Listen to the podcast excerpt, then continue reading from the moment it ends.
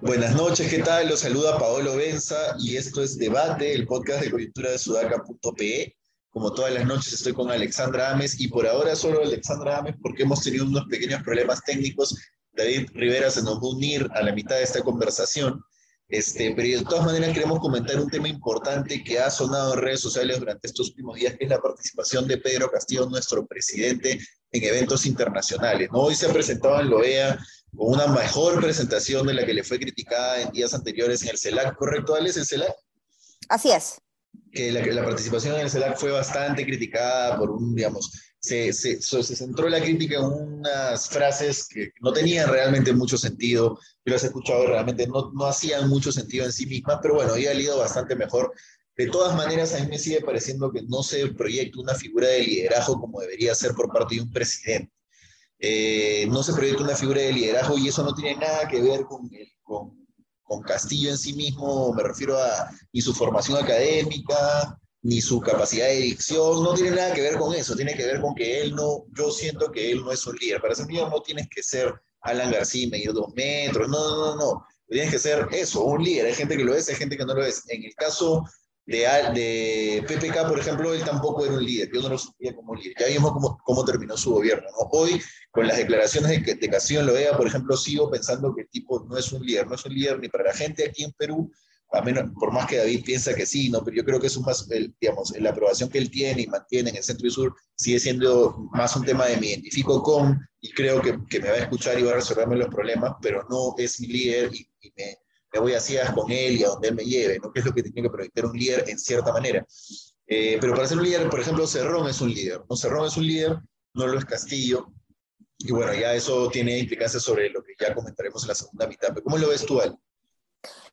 Yo coincido contigo en que no proyecta liderazgo, ¿no? Y no solamente por la falta de comunicación, que ya es un símbolo, ¿no? Los expertos de comunicación política eh, mencionan como símbolo esto, en donde no necesariamente eh, en la vida real hay problemas de mm, capacidad de gestión, sino que es un, solamente algo que proyectas, pero aquí estamos viendo que tampoco hay capacidades de gestión, ¿no? Y el discurso de hoy puede haber sido mejor que el del fin de semana pasado, eh, pero todavía eh, me parece que el presidente no, no está dándose cuenta de que es presidente, ¿no? Claro, está en un, en un espacio protocolar, en donde se habla de aspiraciones, pero sigues, sigues mandando mensajes o una narrativa más de candidato que de presidente, ¿no? Yo insisto en que, claro, hay que ser más comprensiva por el espacio en donde estaba, como digo, que era más protocolar y más de, de, aspiraciones, hablar de aspiraciones de unión, de América Latina, hablar de, de en términos más diplomáticos, digamos,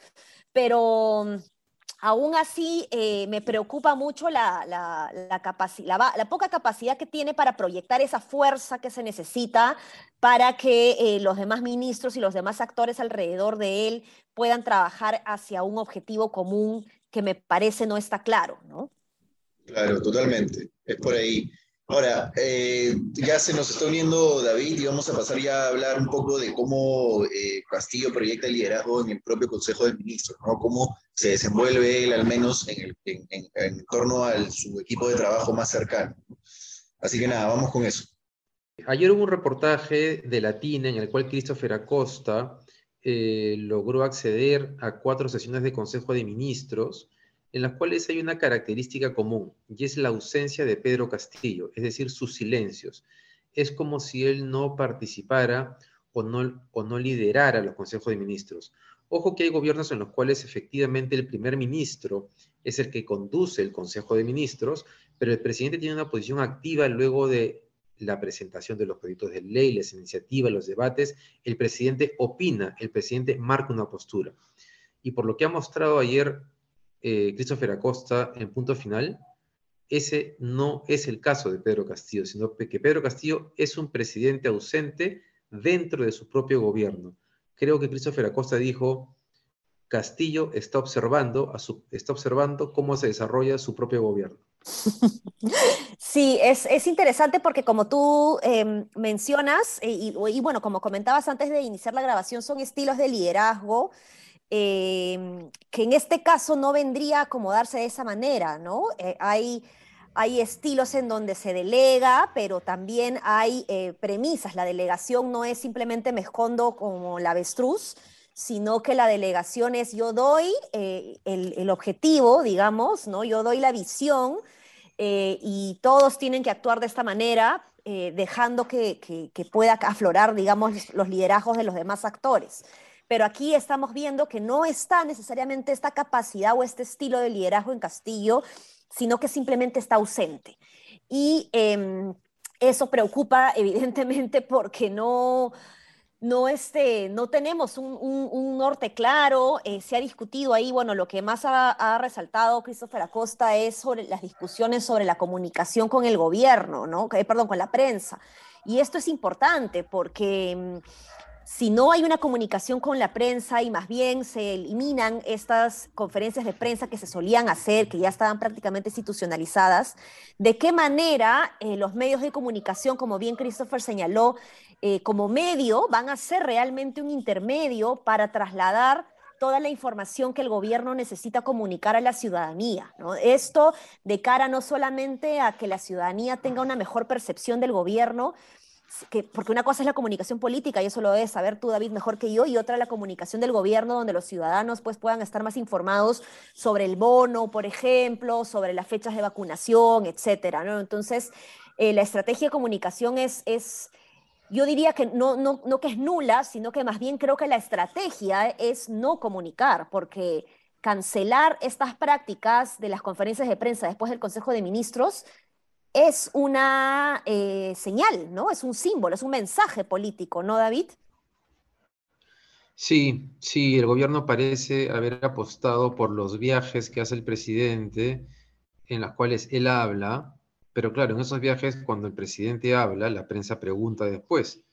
El problema es que con Castillo es que de pronto se siente incómoda y vemos estos ataques de pronto de la seguridad de Castillo a los periodistas que son incómodos. Es verdad que a veces los periodistas son un poco, ¿cómo decirlo?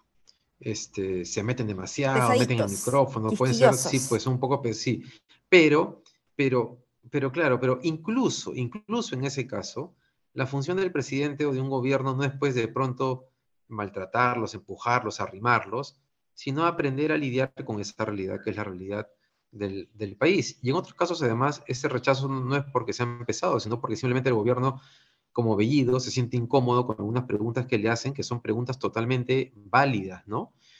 Pero sí, pues entonces esa ausencia que vemos hacia afuera eh, tiene un problema más serio, que es una ausencia hacia adentro. Eh, lo cual hace el problema mucho más complicado, ¿no? Eh, y cuando, claro, uno suma esto más lo de CELAC el viernes y lo de la OEA que hemos hablado hoy día, que ustedes no lo ven tan bien, yo comparto que es, todo es relativo, ¿no? O sea, sí, pues no es, es un líder, pero estuvo mejor que el viernes, mucho mejor que el viernes, diría yo, eh, por lo menos entendió. Este, uno comienza a preguntarse, cuánto puede sostenerse políticamente un gobierno en los niveles de aprobación que tiene hoy día con esas ausencias. Y ahí creo, Vale, que es bueno que tú comentes un punto y es que también eso depende de quién está al frente. Y, yo comienzo a creer que mientras quien esté al frente de Castillo, sea Mari Carmen Alba, Montoya, este, digamos, digamos que la oposición no va a ayudar eh, a que Castillo sienta la necesidad de, de repensarse las cosas. Sí, efectivamente. Yo creo que ante eh, esta ausencia de liderazgo y las bajas capacidades eh, técnicas para gobernar, y yo diría que políticas también, pero, pero son, han demostrado ser bastante hábiles políticamente, pero no sé qué tanto este estilo de habilidad política les dure tanto, eso sí no lo sé, pero sí hay unas capacidades, eh, incapacidades este, técnicas, digamos, de, de gestión pública, y ante esta situación eh, tú necesitas una oposición constructiva, que es lo que tampoco tenemos. Tenemos una oposición furibunda que, como mencionaba eh, la, semana pasada, con justa razón se indignan, ¿no? Este gobierno no ha mostrado capacidad en deslindar categóricamente con el terrorismo y eso es gravísimo. Entonces es comprensible que, que la oposición se indigne y reclame por esto pero necesitamos, eso no quita que necesitemos una oposición estratégica que permita tender los puentes o darle la confianza al Ejecutivo para agendar aquellas cosas que la propia oposición desea agendar, ¿no?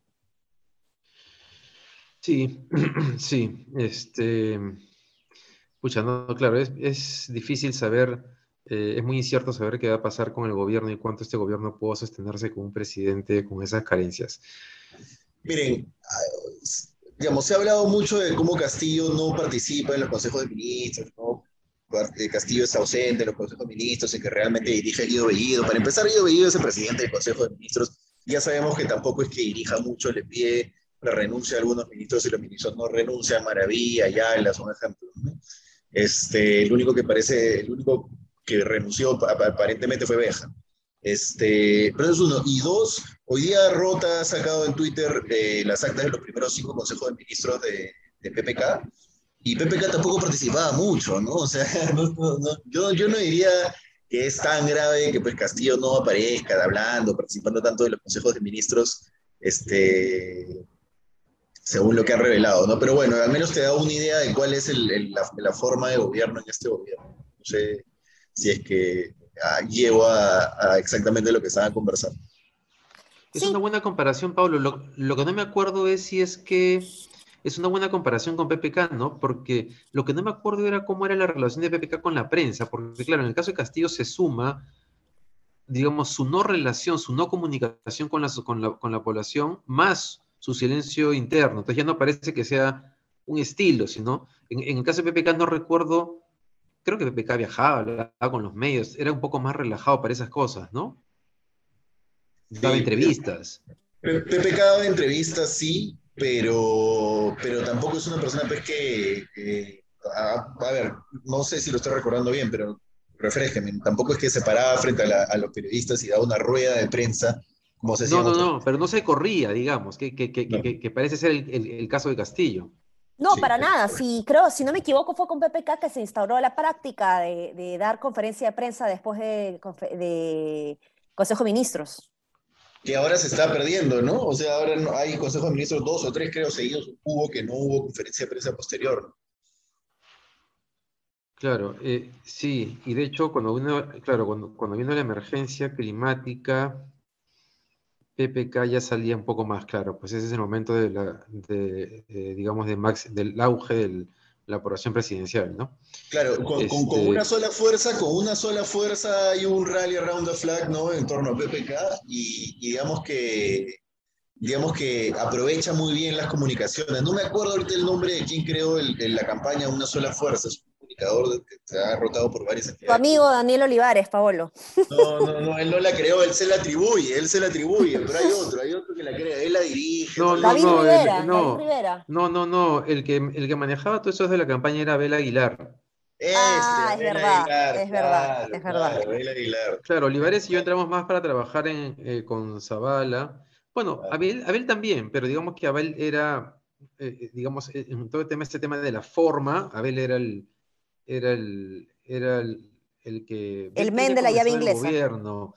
Yo entré ya a comenzar el gobierno, es verdad que después Olivares y yo comenzamos a tener más, más, eh, más injerencia, pero, pero no sé, yo nunca sentí que llegué a tener injerencia en ese gobierno, la verdad. A pesar de que Mecha Arauz dice lo contrario. bueno. la duda caviar del gobierno de PPK. En fin, bueno, eso es. Mañana este, Castillo habla en, la, en, en, Naciones Unidas, así que vamos a ver, ojalá que, este, ojalá que esté, digamos, que hoy día ha estado mejor que el viernes, que mañana esté mejor que hoy día. Ojalá. Mañana comentaremos esa, esa, ojalá esa noticia. Sí. Ojalá y ojalá que, que, gobierne mejor de lo que hable. También. Exactamente. Eso depende de quién se rodea, así que todavía no hay indicios de eso, pero bueno.